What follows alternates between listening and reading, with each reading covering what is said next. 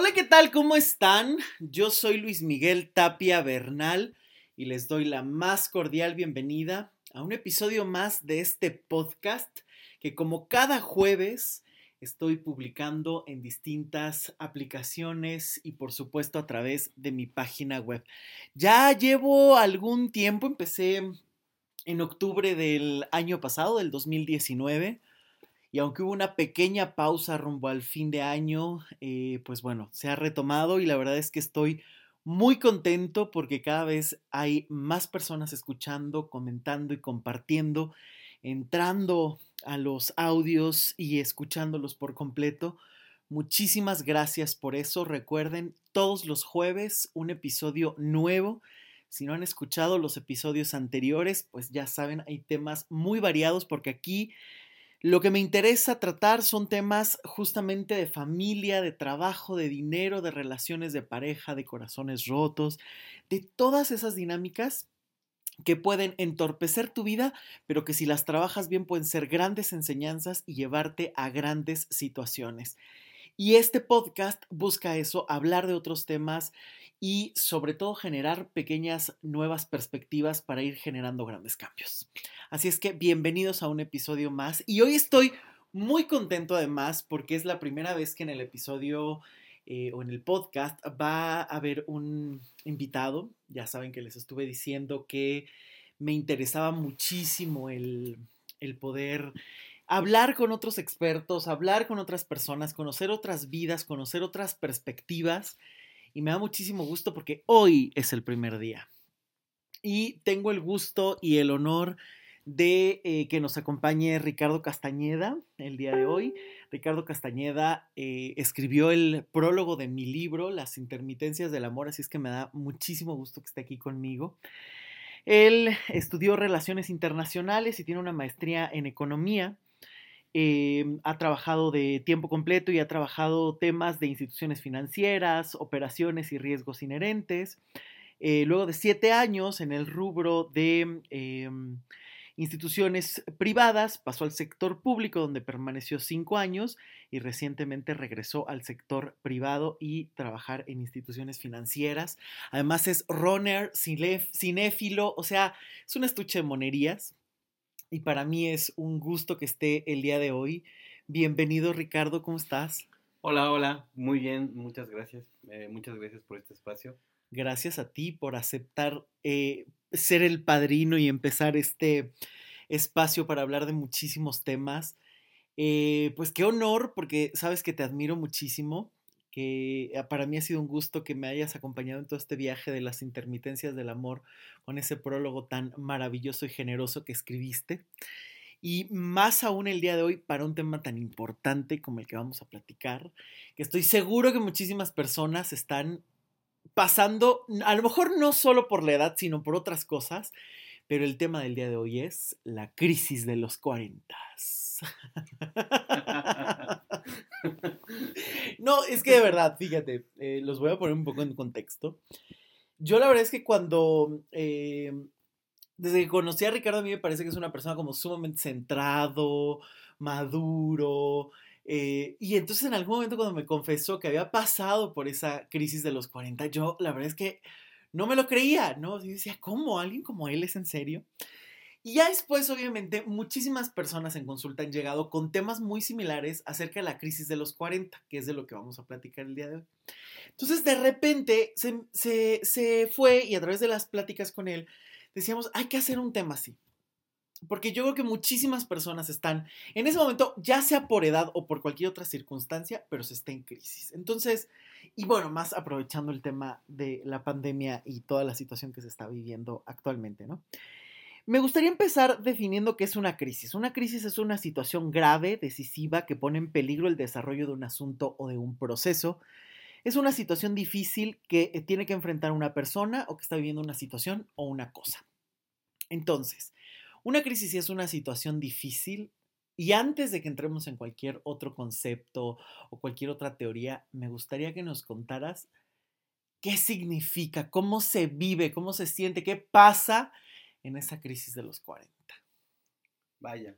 Bueno, o sea, primero déjame decirte que estoy nervioso. Jamás había hecho una dinámica como la que estamos haciendo en este momento. Entonces seguramente hablaré atropellado y me atropellaré yo mismo en, mis ideas, pero ahí espero que me guíes. Tú ni te preocupes, para, eso estoy.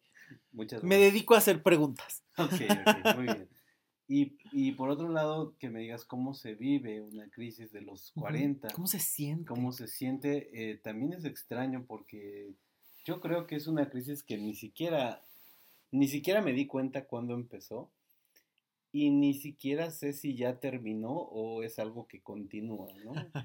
Eh, generalmente mi vida ha sido como más lenta que la de la media de la población, entonces tal vez ya, ya pasaron pues, tres años y tal vez la sigo viviendo, tal vez apenas está empezando, ¿no?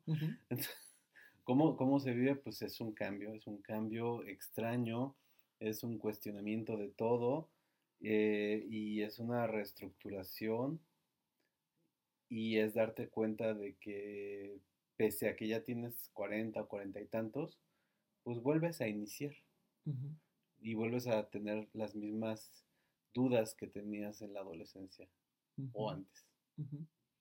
¿Cómo cuáles dudas? Respecto a, no sé, por ejemplo, cuando eres niño, ¿no? Te preguntan, ¿qué quieres ser de grande? ¿Qué quieres estudiar? ¿En qué quieres trabajar? ¿no? Y, y, llegas a los 40 y ya estudiaste lo que sea que hayas estudiado, ya trabajaste, y tienes la experiencia en lo que sea que le hayas conseguido, pero todavía en mi caso, no sé, no sé algunos de mis coetáneos, en mi caso sigue siendo una duda, ¿no? O sea, realmente estoy haciendo lo que quiero y tengo amigos de mi edad, amigas de mi edad, y, y, compartimos esa duda, ¿no? O sea, realmente me gusta lo que hago, realmente quiero hacer lo que estoy haciendo, o me vuelvo a preguntar qué quiero hacer cuando sea más grande. esa es muy buena, esa es muy buena. Desde algo tan sencillo como, como, como tus actividades, eh, son las cosas que te cuestiones en, este escenario. ¿Solamente aplica para una cuestión profesional o solamente lo viviste para una cuestión profesional? No, no. Por ejemplo, otro sentimiento es el de las metas, metas no profesionales. Sí. Eh, te, tú dices, bueno, te planteas algunos objetivos, ¿no? ¿Cómo te ves? Ah, bueno, yo me veo viviendo en tal ciudad, eh, con esta eh, estructura de familia, con esta condición física incluso. Eh, y cuando llegas a los 40, pues si lo lograste, vaya, si no lo lograste te sientes terrible porque dices, ya tengo 40 y yo me imaginaba todo esto y estoy muy lejos de ello y me desvié mucho en los caminos y terminé justamente en donde no quería estar. Ok. Y si lo lograste, no mejora la situación, tanto porque dices, ok, ya conseguí todo lo que quería y ahora qué sigue. ¿No? Entonces llegas a un mundo en el que, vaya, llegaste a la meta y luego ya no sabes, ¿no? Ahora qué hago, me tomo un agua, me tomo cerveza, me voy de viaje, me acuesto, mm, pienso en la siguiente carrera, no sé. Claro, claro, claro. Oye, y por ejemplo, eh, tú en algún momento antes de los 40 habías vivido una crisis de esta, de esta magnitud, o sea, donde tuvieras que pensar o replantear tu vida, por ejemplo, te lo pregunto porque hay muchísimas personas que me lo dicen, no sé, me da un pavor llegar a los 30, por ejemplo, ¿no? Em, que me ha pasado tanto en consulta como amigos, conocidos que, o, incluso, no sé, cuando yo era más joven, que me decían esa parte, ¿no? Híjole, a los 30, y no voy a entrar en una crisis de los 30, aunque sí es por muchísimas personas he escuchado que la crisis de los 40 puede pegar más que la de los 30, pero tú lo viviste solo hasta los 40 o desde antes empezaste como alguna cuestión o antes de llegar, no sé, a una década en específico, un año en específico. Mira, mm, o sea, ahí teorizaré un poquito. Sí. Ya tú me corregirás. Pero más de una persona me ha dicho que cada siete años hay un cambio estructural relevante en la persona, ¿no?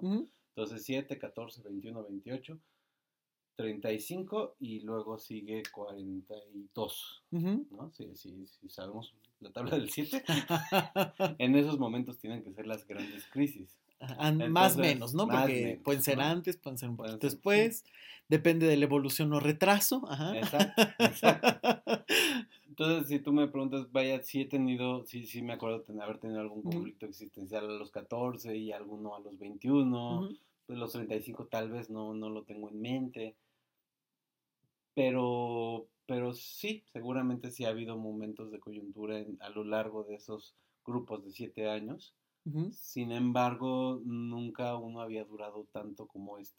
Ok, ok, o sea, eh, Fíjate que esto que, dices es muy interesante, sí, claro, es una teoría muy común, muy constante, incluso hasta biológicamente hay como estudios, ¿no? Que dicen que justo en, estos tiempos se da, otros incluso lo achacan a cuestiones sociales, ¿no? Evidentemente. Eh, normalmente a los 7 ya entraste a la primaria, es un cambio de situación, ¿no? Normalmente a los 14 estás eh, pasando de la secundaria a la preparatoria, se te exigen otro tipo de elementos, normalmente a los 21 a lo mejor ya tienes que saber qué carrera vas a estudiar o ya terminaste la carrera, o sea, van de la mano incluso con muchísimos cambios sociales, eh, socialmente establecidos, digo yo, ¿no? Ahora, yo creo que eh, lo que me llama la atención es esta parte que dices. Sí, claro, se puede estar a lo largo de la vida, yo creo que siempre se está planteando el ser humano porque requerimos plantearnos o replantearnos las situaciones, si no, no evolucionaríamos, ¿no? Si tú, si uno siguiera pensando eh, como hace 20 años, bueno, el mundo estaría en pañales. Bueno, hay algunos que se quedan en esa época, lo sabemos, pero em, el hecho de llegar a los 40 y que ahí sea el punto de que tengas que replantear muchísimas cosas y una crisis que sea muy duradera, que además no es algo que solamente te pasa a ti, sino a muchísimas personas, ¿tú a qué crees que se deba? ¿Tú cómo te lo has explicado? ¿A qué se debe la crisis? De los 40. ¿Solo es a la edad? Eh, ¿De qué depende? ¿De ¿Cómo te lo has explicado? Yo creo que la vida tiene un tiempo limitado. Eso es obvio. Sí. ¿No? Que no conocemos, además. Que no, conocemos, pues. Entonces, pero en el mejor de los casos, cuando estás a los 40, ya estás por la mitad, ¿no? Un escenario más o menos optimista, realista. Eh, y entonces, pues, te empiezas a dar cuenta que se te están acabando Vaya, no, no es como un pensamiento de, ancianito, de ya se me están acabando las tardes, pero sí te das cuenta de que, de que ya pasaste muchas. Ok. Y que esas muchas no necesariamente fueron siguiendo tus sueños o tus metas o tus ideales. Y entonces entras en esa, en esa contradicción, ¿no? En esa que dices, bueno, entonces ya basta de seguir pensando en metas que no son mías o, en metas que no me planteé yo solo y entonces ahora quiero reestructurar mis ideales y reestructurar mi camino, pero no, pero sabes que ese camino ya no es tan largo, ¿no? Eh, por un lado. Y por otro lado, ahorita que estabas platicando, si esta crisis es la más, que tengo que es la que más me ha durado, y me preguntas si, me preguntaste si es la más grave, ahorita hice una pequeña recapitulación de la de los 14, la de los 21, la de los 28. Y en todos esos momentos, eh, tu vida se frena, tu vida entra en pausa, o sea, dejas de hacerlo todo. Eh, y, caes como en depresión o, algo así terrible. Y a los 35 y a los 42 o 40 es diferente porque, o bueno, en mi caso, no paras, ¿no? Entonces es como tengo que reconstruir un carro en el que voy a manejar durante los siguientes 40 años, pero en ese camino que estoy, en esa construcción de este auto en el que, en el que voy a andar, no paro eh, de andar. Ok. ¿No? Entonces se vuelve una crisis más complicada porque es una crisis que se vive avanzando. Ok. Fíjate que esto que llamas, eh, que, dices es muy interesante porque aquí siempre me, ha causado esta, la siguiente pregunta. ¿Realmente tiene que ver con las edades o tiene que ver con lo que uno se atreve a resolver o a vivir? ¿A qué me refiero con esto? A que sabemos perfectamente que, y hay toda una teoría, ¿no? Sociológica, antropológica, en fin, de cómo están segmentadas las generaciones, ¿no? tú eres generación X, yo soy generación, ay, ni decir, pero soy de los millennials, vienen los centennials, en fin, ¿no? Y cada generación está marcada por distintos elementos, ¿no? Características. Tu generación está marcada mucho por una cuestión de quiero ser libre, pero hay que seguir las reglas. Y la generación, por ejemplo, millennial es muy todo puede ser fácil, todos estamos conectados, vive ahora, no hay futuro, ¿no? Tú todavía eres de las generaciones de las afores y de pensar en el futuro y tal. Y los millennials es de, ay, pues mira, aunque yo tenga mi cafecito de Starbucks y mi Mac, quién sabe qué venga después, ¿no? Entonces, socialmente creo que hay una serie de exigencias que se están em, permeando a todos, ¿no? O sea, pareciera que todo millennial tiene que ser inmediatamente influencer y entonces ya cualquiera se siente influencer y cualquiera que tiene acceso a internet o eh, celular ya siente que puede hacer videos y ahí vemos ahí haciendo todo el mundo cosas.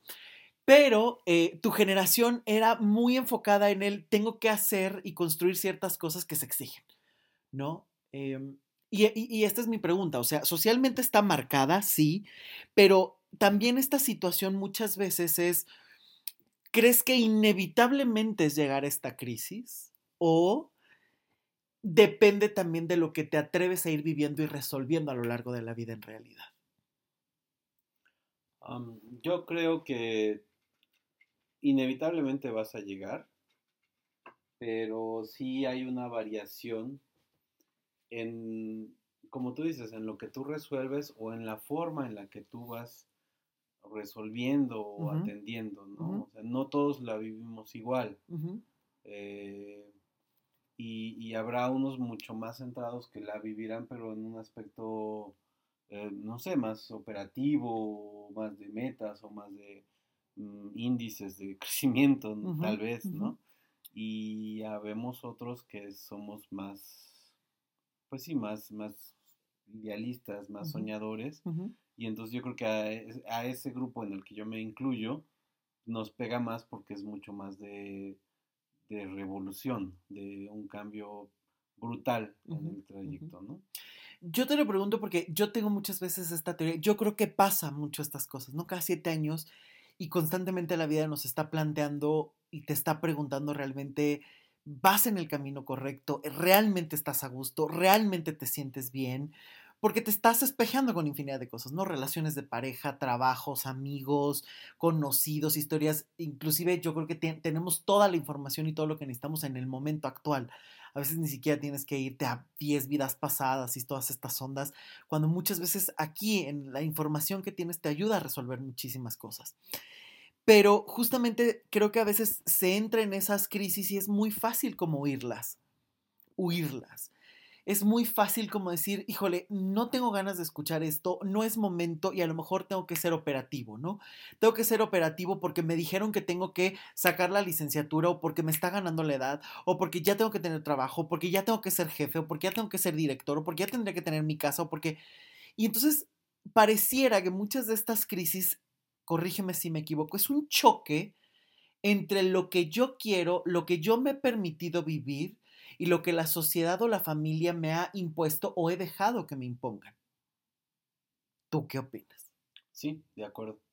De acuerdo, o sea, sí, es, es, que eso es lo terrible. O sea, si tú hiciste algo para cumplir una meta que alguien más esperaba de ti, llámese familia o sociedad o... Pareja, amigos, ajá entonces dices, bueno, ya la conseguí, pero no era lo que yo quería, ¿no?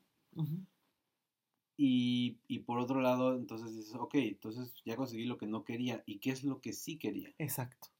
Y ahí es cuando entra, yo creo que ahí es cuando entra la crisis, ¿no? O sea, por un lado, si no lo conseguiste, pues, pues qué mal, ¿no? Qué mal plan, no lo conseguí. Ah, ya, tache. Pero la pregunta que, que, te, que te mueve es esa de, bueno, ¿y qué es lo que sí quiero? Conseguí lo que me dijeron, pero yo qué quiero, porque estoy en este punto y no me siento satisfecho. ¿Sería así la frase? Sí, sí, tal cual. Y este es un tema muy interesante, ¿no? Porque estamos hablando, yo creo que de entrada se ha evolucionado muchísimo con estas cosas de la edad, ¿no?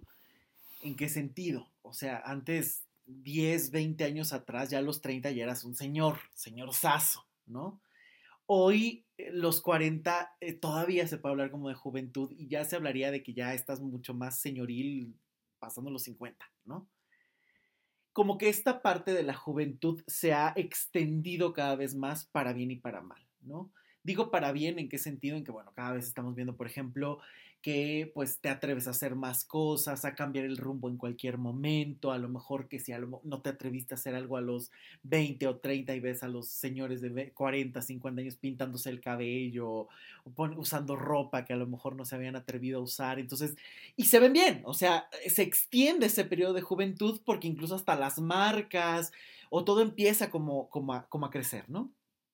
Inclusive también cada vez vemos más tecnología o situaciones de el cuidado de la piel, el cómo me mantengo joven, el porque es como extender esta parte de, la juventud, ¿no? Que antes, inclusive, no sé, vámonos a los años 40 o tal, a los 30 ya eras un señor y a los 40 ya eras un abuelo, ¿no? Hoy eso ya evidentemente no tiene nada que ver porque hasta el tiempo se ha ido relativizando. Se ha crecido muchísimo más la esperanza de vida, se ha crecido muchísimo más o alargado muchísimo más los periodos, pero creo que entramos en un punto, por ejemplo, en lo que dice Sigmund Bauman, que es uno de mis autores favoritos, que decía, antes se educaba para hacer, es decir, seguir las normas que se imponían y actualmente se educa para ser, ser lo que tú quieras, ser lo que tú necesitas, pero a final de cuentas, en este punto, ¿cómo puedes ser si a final de cuentas tampoco sabes cómo construir tu propia realidad? Creo que tu generación está muy bien eh, posicionada en esas dos cosas, ¿no? En la guía de lo que se esperaba y en el, pero yo también quiero hacer mis propias cosas. ¿Tú crees que la crisis de los 40 tiene que ver única y exclusivamente con sentir que estás a la mitad de tu vida, pensar si estás en el camino correcto y cuestionarte si has logrado algo o no? ¿En eso consistiría la crisis de los 40?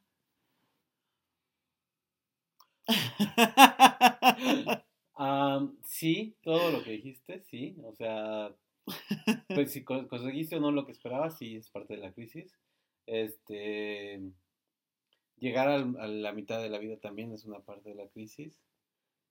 Y la duda de, qué quiero hacer ahora con el tiempo que resta mm, también es, es una parte relevante de la crisis y esa necesidad de, bueno, en, en mi caso, no sé, en, otros también, esa necesidad de, híjole, no, no, no soy viejo todavía.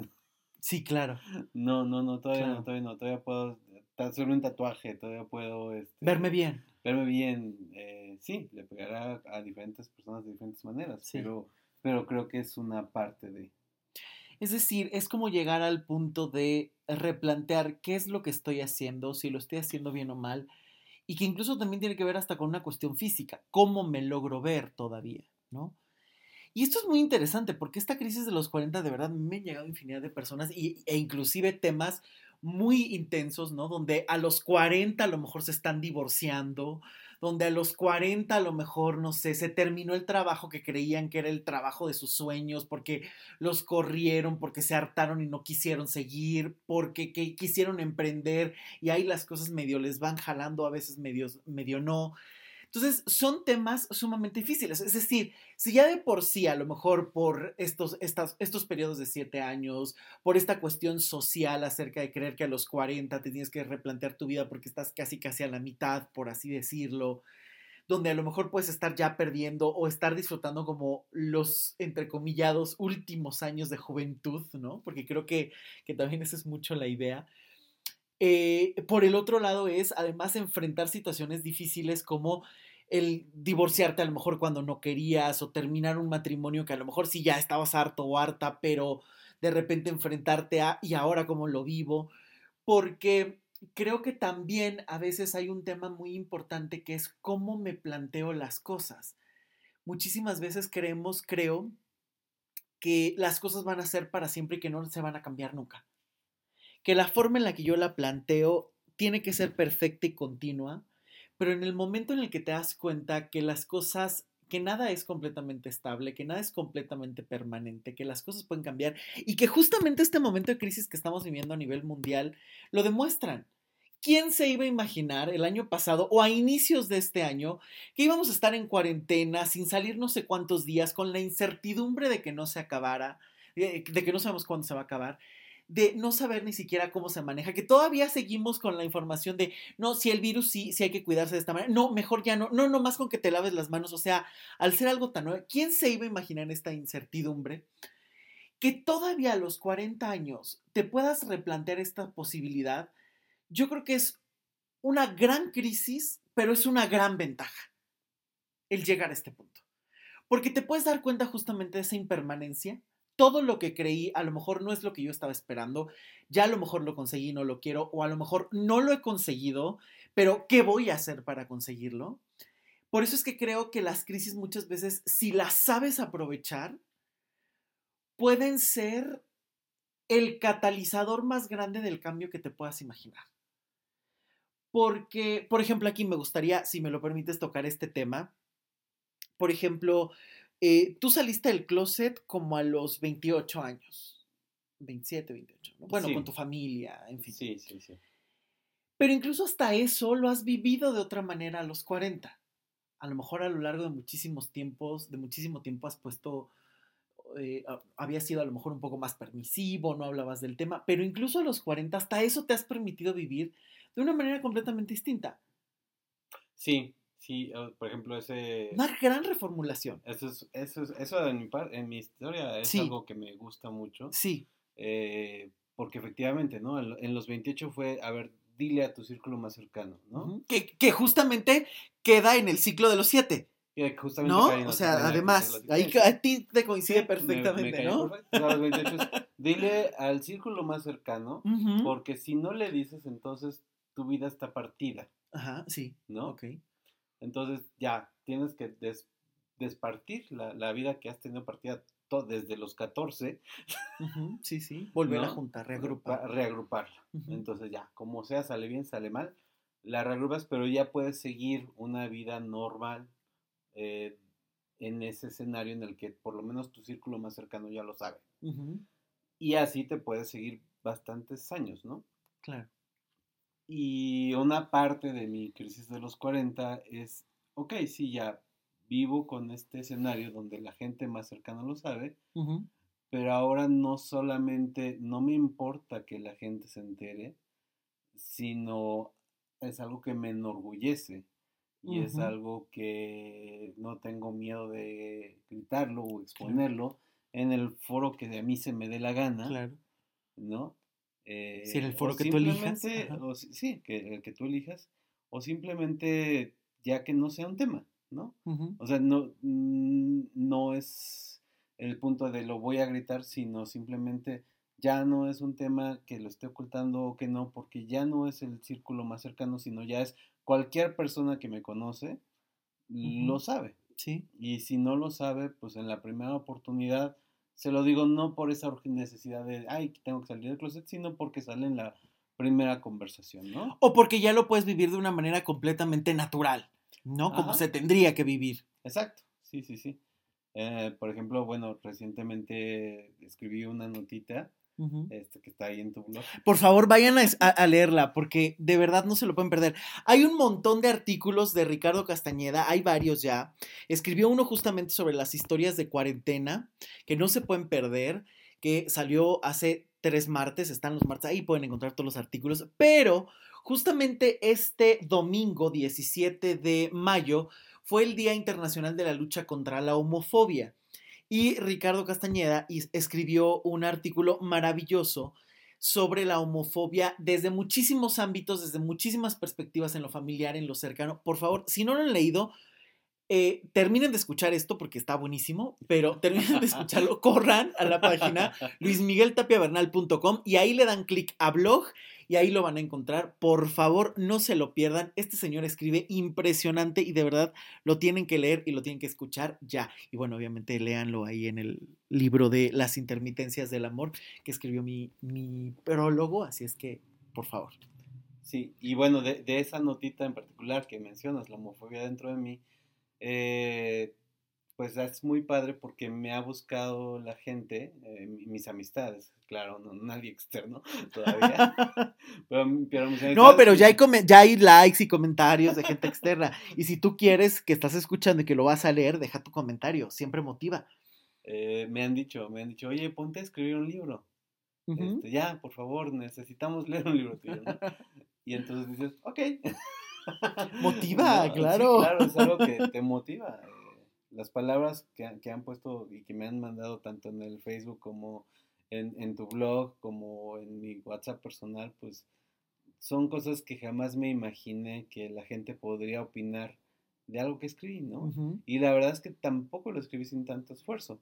O sea, eh, sí, he estado leyendo, he estado viviéndolo, he estado este, marinándolo durante muchos años, pero al momento de que, de que hay que escribirlo salió relativamente rápido, ¿no? Y, me, me, encantó cómo quedó. Y a la gente le encantó. Y me encantó que a la gente le encantara. Sí, es hermoso. Pero que justamente habla como ese tema, o sea, ¿cómo te has permitido evolucionar? ¿No? Y este es el punto que, que te decía hace rato, porque yo creo que las crisis pueden estar. El punto es cómo las usas. O sea, puede haber muchísimos detonantes, ¿no? Perder una pareja, perder un ser querido, perder un trabajo, eh, moverte de ciudad, a lo mejor alguna dificultad. Yo creo que el ser humano se corrobora de lo que es capaz hasta que logra o enfrenta las situaciones. Y por eso decía en un principio que a mí me llamaba muchísimo la atención, porque yo la verdad es que te, te, considero una persona sumamente centrado, que ha ido madurando muchísimo y ha aprendido a ver la vida de una manera como muy natural, muy, mm, ¿cómo decirlo? De una manera como muy madura a lo largo del tiempo y me sorprendía muchísimo. Y digo me sorprende no porque las personas no, no se entren en crisis nunca, sino porque de entrada no me lo parecía. Yo te veía y no me lo parecía, pero por el otro lado y al punto al que quiero llegar es qué difícil debe de ser una situación así cuando ni siquiera te has preguntado quién eres, qué te gusta y cómo vas a vivir tu vida y que llegues a los 40, tu mundo se derrumbe por la razón que quieras y lleguen todas las dudas y llegue el se me puede ir la vida. O sea, esto debe de ser lo más caótico de este planeta a nivel emocional. Porque literal con qué herramientas lo enfrentas. Porque a final de cuentas, si a lo largo de tu vida no has ido madurando cosas, no te has logrado concretar otras cosas, por ejemplo, lo que tú dices, ¿no? Salir del closet, enfrentar a tu familia, a tus amigos, reagrupar a lo que muchas veces habías segmentado, el atreverte a tener una relación, el atreverte a salir del país, el atreverte a crecer, el atreverte a correr. O sea, todas estas metas que tú como ser humano te has permitido hacer en lo individual, que muchas de ellas han sido por cuestiones que te gustan, otras porque a lo mejor socialmente se te dijo, otras porque coincidía, te decían y te gustaba, da igual. Pero tú fuiste madurando y cuestionando muchísimas cosas a lo largo de la vida. O sea, las personas que literal ni siquiera se cuestionan y viven en automático, esto debe de ser el acabose, ¿no? Llegar a este punto, no saber quién eres, no saber qué hacer y ni siquiera dar como marcha atrás, ¿no? Y en este punto lo digo porque recuerdo que hace un tiempo me dijiste que en alguno de los talleres de constelaciones me decías, que te da muchísimo gusto que llega gente muy joven a constelar, ¿no? A veces adolescentes o preadolescentes de 16, 15 años, gente de 20, 20 y tantos. Y tú me decías, híjole, a mí me gustaría haberlo hecho a lo mejor antes, ¿no? ¿Por qué? ¿En qué sentido este comentario? Mira, fue fue, yo creo que fue uno de los detonantes de mi crisis, ¿no? mi, primera constelación. Porque. No, ya venías, ya venías. Ya, ya venía, ya venía. Catalizador, entonces. Exacto, más bien, sí, oye, van a decir, no manches, me van a dejar fatal las constelaciones. No, señores, las constelaciones cambian vidas para bien. Sí, fue un catalizador bien hechas bien. para bien, un catalizador para encaminar, ¿no? Porque, eh, bueno, tal cual lo dijiste, ¿no? Yo, yo fui a un taller y luego ya de ahí me seguí corrido para todos los que ha habido. Y en el primer taller, eh, vaya, te, te, cambia la forma de vivir, la forma de existir te cambia. y nadie lo va a creer si no lo ha vivido y nadie lo va a entender hasta que no lo vea por primera vez. Sí. ¿no? Eso me queda súper claro. Podrán decir, eh, o pensar o, opinar lo que crean o lo que les han dicho o lo que han leído o, que no sirve, lo que sea. Pero hasta que no llegas a un taller y, y, y ves el cambio en ti, es hasta que no te das cuenta de cómo te puede cambiar un taller. Sí, porque además yo siempre he dicho, ¿cómo explicas un taller con todo lo que puedes vivir, con todo lo que una constelación, una sola constelación te puede mover internamente? ¿Cómo lo explicas? ¿Cómo verbalizas todo lo vivido cuando te destapa y te mueve y te acomoda tantas cosas, no? Sí, sí, de, manera tremenda.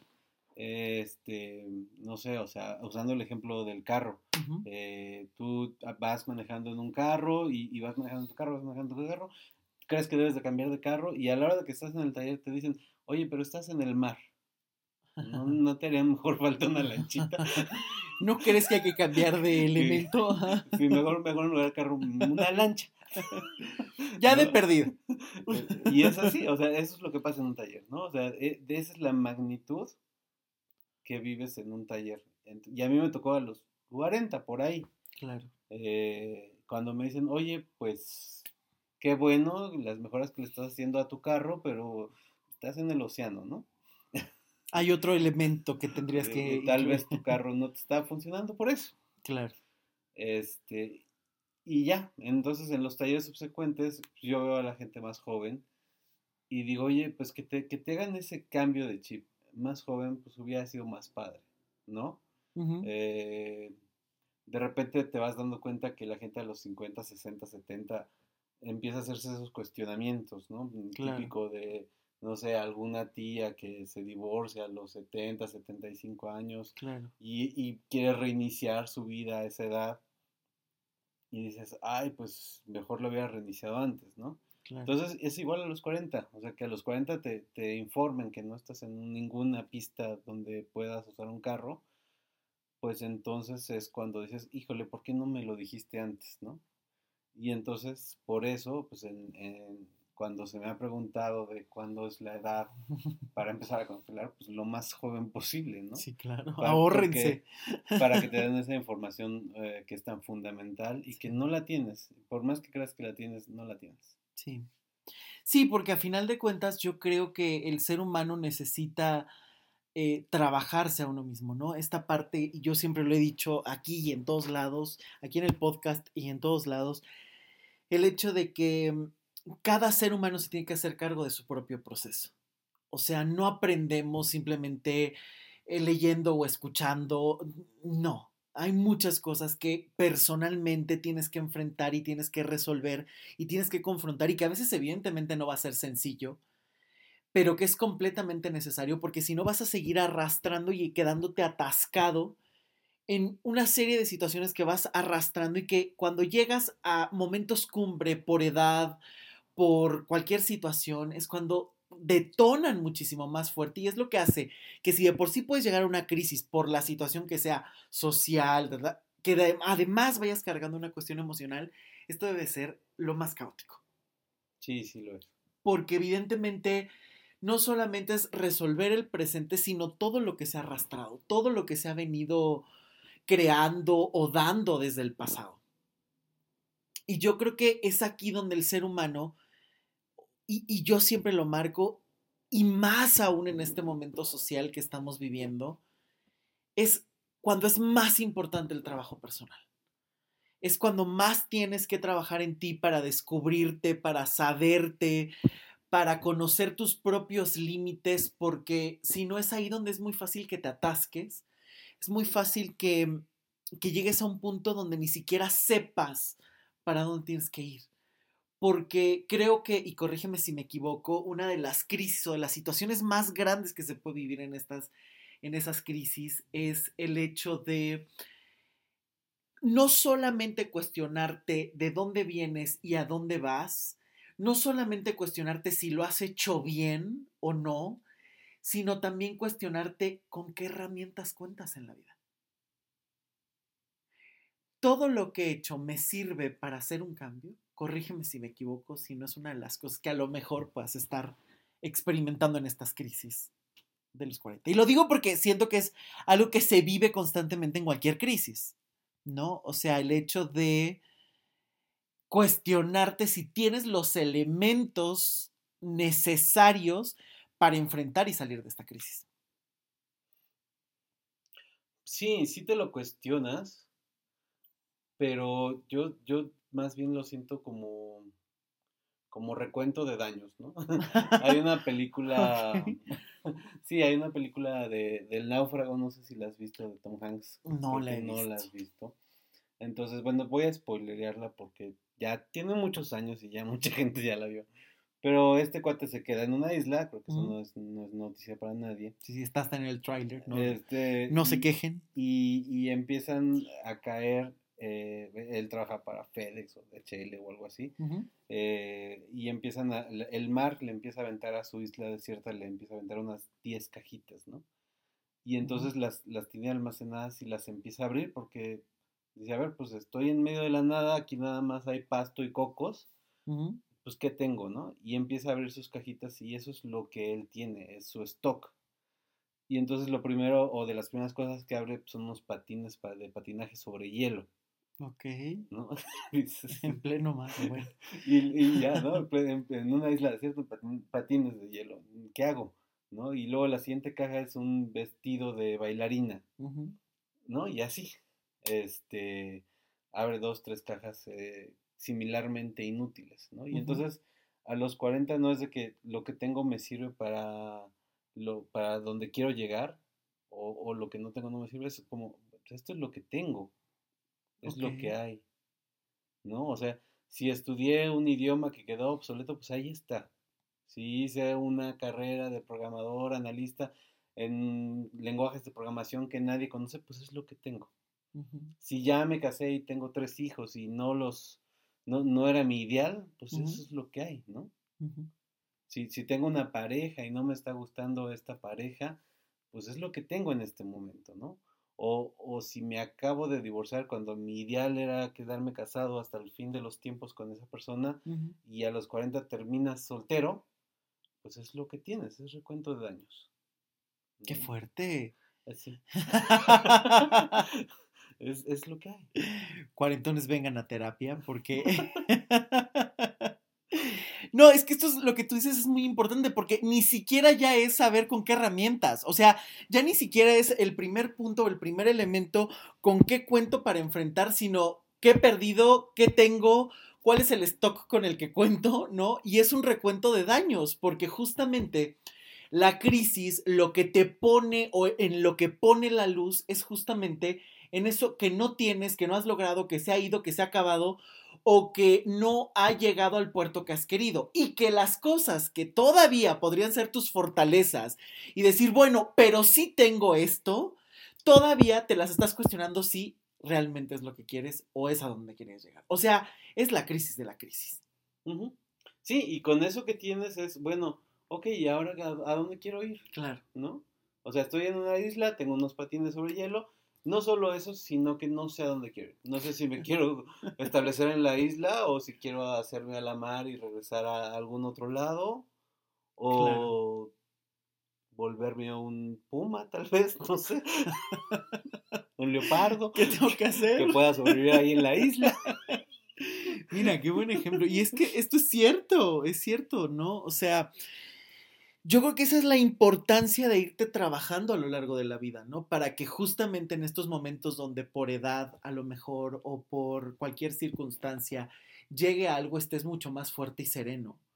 Que no sea un eterno recuento de daños, porque además esto sí lo he notado muchísimo, e inclusive en muchísimos pacientes que les encanta regodearse a veces en los problemas, ¿no? Donde muchísimas veces les gusta esta parte de, pues es que me va mal, pero ya está es un chiste, ya está, ya está es una broma. O sea, se han acostumbrado tanto al problema que en realidad ya lo han hecho como una parte cotidiana, que mi pregunta o, mi, o el punto al que quiero llegar es, eso que no te gusta, que lo has vuelto como un chiste, en el momento en el que tienes que llegar a una crisis, eso es un terremoto porque se te va a venir encima todo eso que no has podido resolver, más lo que falta, más lo que viene. Entonces es el caos del caos.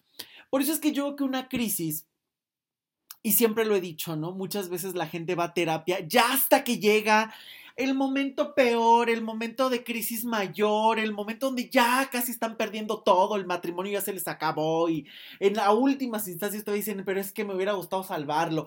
Este tipo de cosas. No, es que de verdad, o sea, sí, sí. o sea, el, el ser humano en lugar de decir, a ver, estoy viendo que tengo un problema voy con tiempo a terapia, voy con tiempo al dentista, voy con tiempo al doctor, voy con tiempo al mecánico para que me cheque el carro, hasta que ya, y yo creo que esto sí tiene que ver mucho con una cuestión cultural de México, hasta que ya estoy en las últimas, hasta que ya me estoy divorciando y peleando y ya no sé qué hacer y entonces estoy en la crisis de la crisis y hago mi stock y estoy en una isla desierta y tengo unos patines sobre hielo para patinar sobre hielo, es el momento en el que digo, ay, creo que tengo que hacer algo. Y todavía ahí esto, es muy difícil iniciar ese proceso porque creo que en ese punto, cuando las cosas ya se te han movido, se te han caído tanto, es cuando más falta el elemento principal que deberías de tener, que es la paciencia. ¿Cómo puedes ser paciente cuando ya el mundo se te derrumbó encima? Cuando estás con una serie de crisis y de situaciones que no puedes resolver. Ya, ¿cómo puedes ser paciente? ¿Cómo puedes vivir un proceso así? O sea, yo creo que es cuando más esos momentos de crisis que a lo mejor son inevitables, porque por más que pensemos positivo y la vida maravillosa, y... los momentos de crisis están. Nada es completamente permanente, ni lo bueno ni lo malo es completamente permanente. Las cosas cambian y a lo mejor hay momentos maravillosos y generis que te los has tenido que trabajar y hay momentos a lo mejor donde son las crisis que si las sabes usar pueden ser un gran catalizador. Pero ¿por qué esperarse hasta la crisis? ¿Por qué no empezar a trabajar o resolver desde antes? ¿Por qué esa tendencia de hasta que llego a las últimas consecuencias y hasta que estoy ya hundido, hundida, divorciado, enfermo, eh, no sé, creo que voy a ir a terapia. Y todavía dicen creo. O, ni eso, ¿no? Ni eso, porque puedes llegar al momento, al momento del final del final y aún así, no, como decías, regodearte en tu dolor y no querer evolucionar. Sí, eso también. Eh, regresando al ejemplo de, la película del náufrago, o sea, llego, abro mi caja, veo que son patines para patinar sobre hielo y entonces mi solución es, ok, entonces necesito construir una pista de patinaje sobre hielo. ¿Por qué? Claro. ¿Con qué? No sé, pero tengo patines para patinar sobre hielo, entonces necesito una pista, porque eso es, lo que tengo. entonces, si eso es lo que tengo, es cómo uso esto que tengo, pues, pues me hace falta una pista. Claro. ¿no? es lo que quiero, pero es lo que tengo. Y aprovecho lo, que es tengo. Para lo que sirve lo que tengo. Claro. Eso es peor. Eso es peor. Fíjate, qué buen ejemplo y qué buen tema acabas de tocar. Porque muchas veces pasa, en ese regodeo, sí, ok, quiero tener pareja, pero eh, a la vez eh, no me ha ido nada bien en el amor, entonces me regodeo una y otra y otra y otra vez y entonces me convoco y entonces parece que tengo imán con las peores parejas y me dedico a estar hablando con los amigos y a ver a quién le va peor y parece que hacen competencias en el café de a ver a quién le rompieron mejor la boca. Y entonces cuando ves lo que tienes que no te sirve, en lugar de cambiarlo y aprender otra herramienta, dices, ¿cómo le hago a esa herramienta la funcionalidad? Necesito clavar un clavo y yo tengo puros clavos. Entonces, en lugar de decir, eh, bueno, pues tendría que aprender a construir un martillo y usarlo, pues mejor que un clavo saque otro clavo. O sea. Ajá, exacto, literal. Esto es muy triste, ¿no? O sea, digo, de verdad, o sea, en eso, porque vuelvo a lo mismo.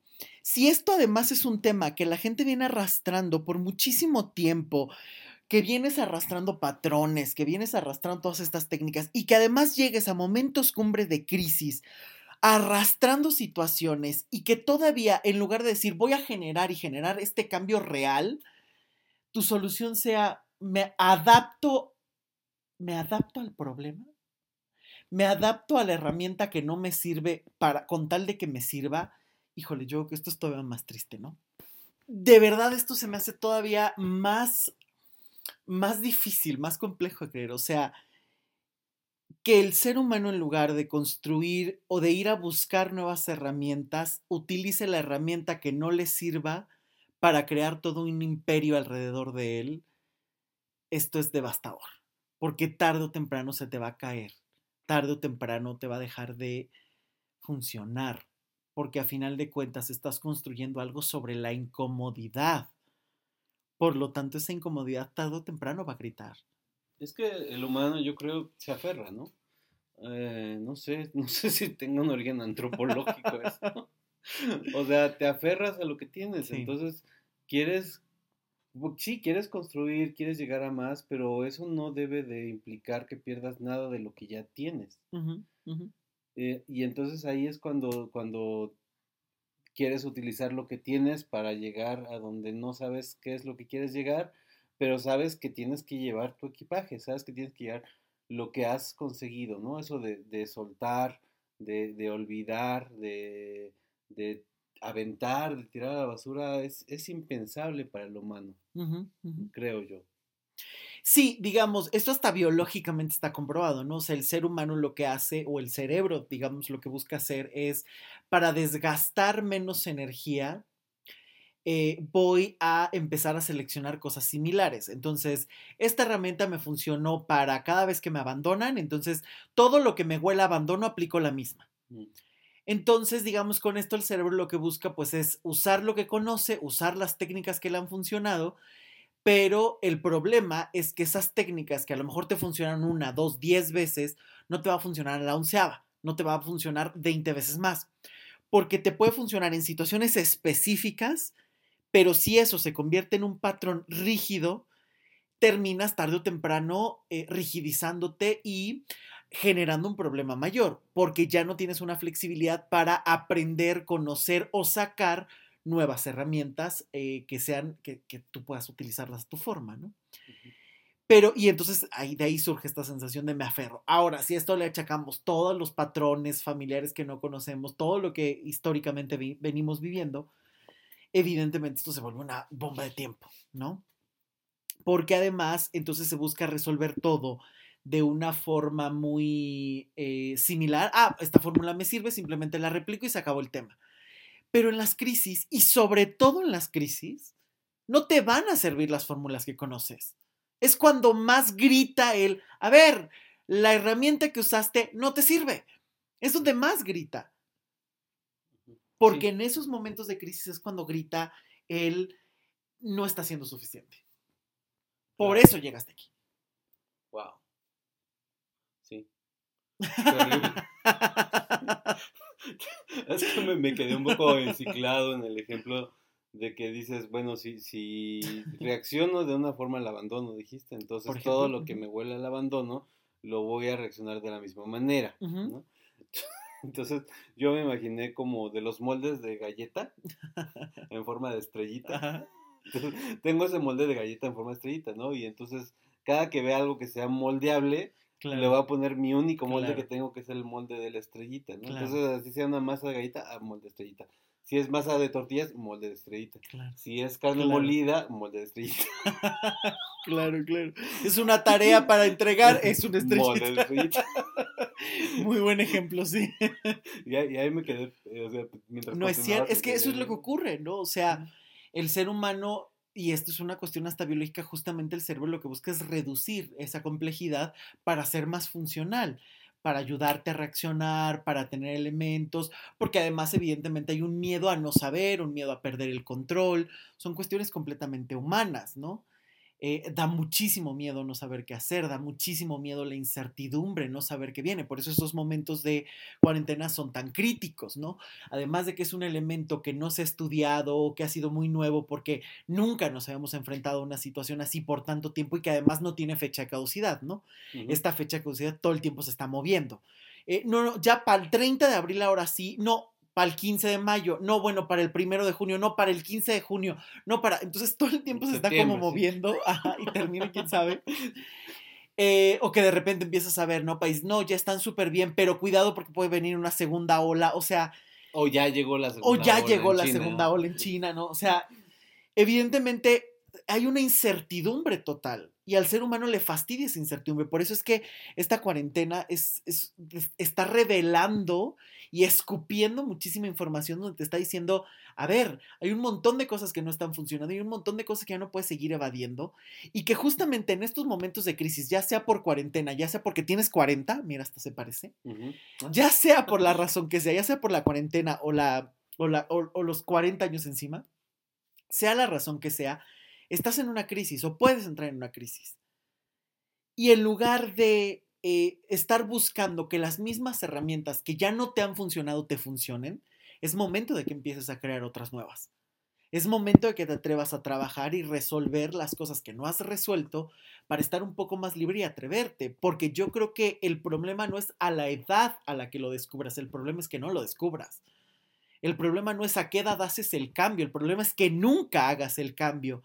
El problema no está en eh, me da miedo el cambio, sino el me quiero aferrar al problema aunque me termine quejando.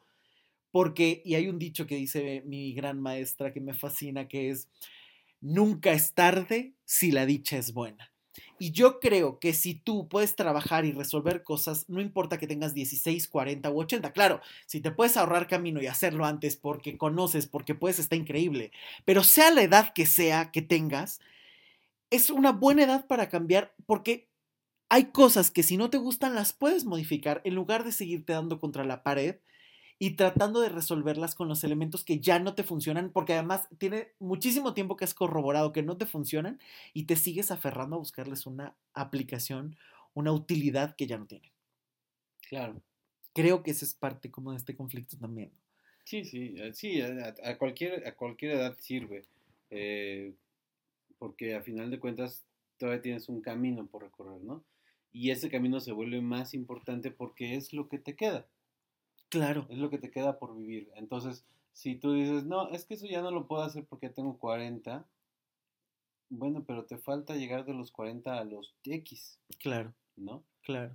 Y si, y si a los 50 vas a dar la misma respuesta, y a los 60 vas a dar la misma respuesta, y a los 70 vas a dar la misma respuesta, pues entonces se, se, vuelve terrible, ¿no? Porque, porque pudiste haber cambiado los 40, no lo cambiaste, y a los 70 te vuelves a decir, no, es que ya no, porque ya tengo 70. Y, y entonces, bueno, entonces, ¿cuándo lo vas a cambiar? Este, ya nunca, ya. Es como rendirte. Claro. O sea, decir esto ya no lo puedo hacer porque ya tengo X años, ah, bueno, entonces ya me rindo. Claro. Ya más te vale morirte. claro, es que ese es el punto al que no se tendría que llegar, ¿no? Evidentemente. O sea, e, es, y es lo que yo siempre he dicho. No podemos vivir justificando ni por edad ni por género ninguna de las ideas que no te funcionen o ninguna de las situaciones que no te funcionen. ¿No? Y justamente no estar usando esto de, pero es que ya tengo 40, es que ya tengo 50, sea la edad que sea, si hay algo que no te gusta, ¿qué estás haciendo para cambiarlo? Porque se puede cambiar. Porque justamente la toxicidad creo que empieza, porque este es un término tan de moda, la toxicidad, lo tóxico justamente empieza por una infelicidad personal una persona que no es feliz, una persona que no está en paz consigo mismo, una persona que no se resuelve, es potencialmente tóxica aquí y en China. Es un Chernobyl andante. Porque en cualquier momento esa herida se la vas a escupir a cualquiera o vas a demandar a cualquiera. Demandar atención, demandar cuidados. Y si las otras personas no te lo cumplen, ya tienes la infelicidad garantizada.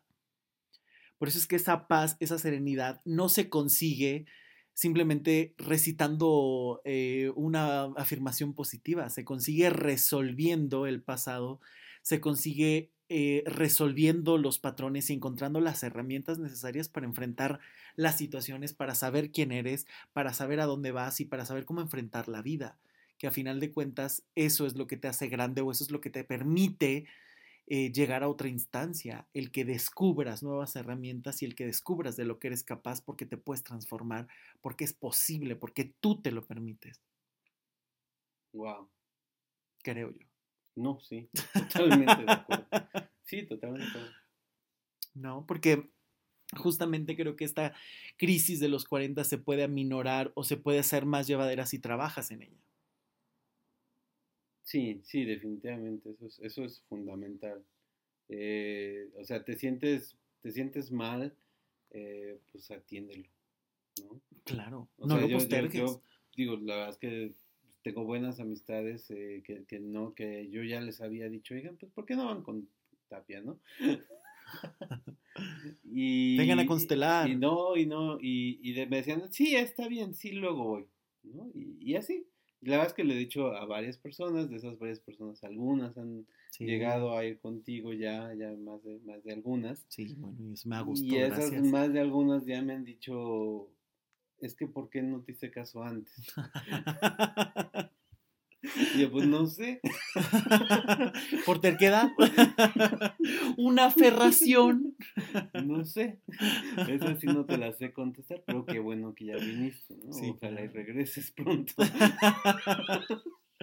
Y yo creo que para que estas crisis ya no, ya no sigan o las puedas resolver o las puedas aminorar incluso antes de que aparezcan, el trabajo personal siempre, siempre, siempre es un aporte y un cambio y que además es un trabajo personal que requiere constancia, que requiere tiempo, que requiere paciencia, que requiere disciplina, que tienes que invertir inevitablemente, que tampoco puede ser con una varita mágica, pero que se requiere esa constancia y esos resultados palpables, ¿no? El ir viendo lo que vas consiguiendo, que creo que eso es importante. Ricardo, pues muchísimas gracias. Mira, ya una hora se fue. No. Pero nada, yo ni la sentí. No, wow, no, ni cuéntame. Yo, ni la sentí. Yo hasta ahorita que volteo a ver y digo, ¿cómo vamos? ¿Cómo se va grabando esto? mira, mira, sí, una hora. Mira, mira, y ahí corriendo, corriendo. Pero la verdad es que he disfrutado muchísimo la plática. Ojalá que nos puedas acompañar otra vez con otros muchos temas. Ah, claro, yo, yo encantado.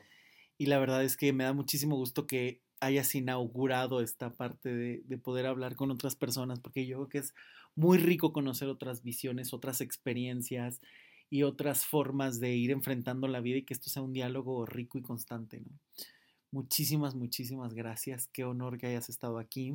Y por favor, pasen a leerlo ahí al blog luismigueltapiavernal.com. En el área de blog ahí van a encontrar varios artículos de él. Si no, ahí ponen en el buscador Ricardo Castañeda y van a encontrar varias de sus publicaciones. Por favor, no dejen de leer a este hombre que les va a conmover y les va, a gustar muchísimo. Y si pueden, dejen un comentario que eso siempre, siempre, siempre motiva y agrada muchísimo. Ricardo, muchas gracias. No, gracias a ti, Tapi. Gracias, gracias, gracias por, por abrir este espacio y por abrirnos un pedacito de tu vida. Eh, a la orden. Muchas gracias por este espacio. Muchas gracias por la nueva experiencia. Este, y muchas gracias por la plática. Al contrario. Y bueno, gracias a ustedes por acompañarnos un episodio más, por estar platicando de todos estos temas. Y por favor, si te gusta, comparte. Si sabes de alguien a quien le interese, comparte eh, este blog. Eh, comparte este espacio para que lo puedan escuchar. Ya saben que está en Apple, en Spotify y por supuesto en la página luismigueltapiavernal.com. En cualquiera los pueden escuchar. Sigan para que les avise de los nuevos audios.